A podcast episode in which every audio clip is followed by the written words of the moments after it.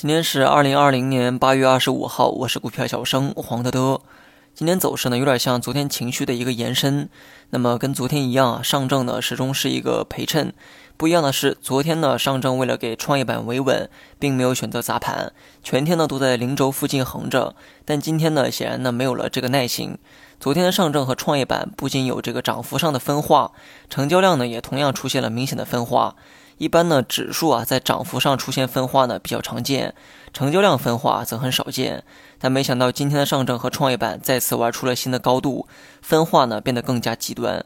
上证呢继续保持缩量，而创业板在昨天的基础上继续打出了成交量新高，马上呢就要与七月份的成交量水平相类似。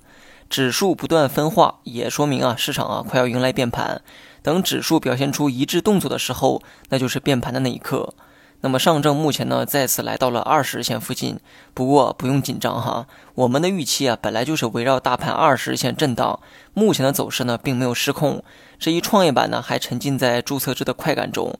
今天涨幅榜上的个股呢，几乎呢全部都是创业板，这其中有一部分是十八家新股啊在延续上涨，还有一部分呢是借光跟涨，跟前面几家有点合作关系，或者是沾点这个题材啊就能跟涨。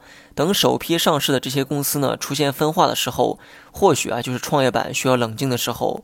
这一天呢，或许啊用不了多久。创业板新股上市头五天呢，不设涨跌幅的限制，那么五天之后啊，就会受到百分之二十涨跌停板的一个限制。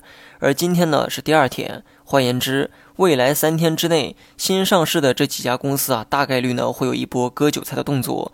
韭菜养肥了，没来得及割，那么过了三天之后再割，就要受到百分之二十的限制。到时候挥起镰刀呢，肯定不方便。剩下的三天啊，多观察十八家新股怎么走吧。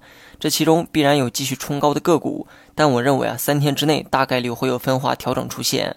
创业板短期波动区间呢，可以参考二七三七到二六五四点之间。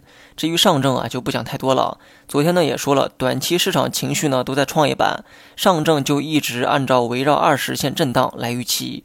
好了，以上全部内容，更多精彩你也可以关注我的公众号“股票小生黄德德”。Música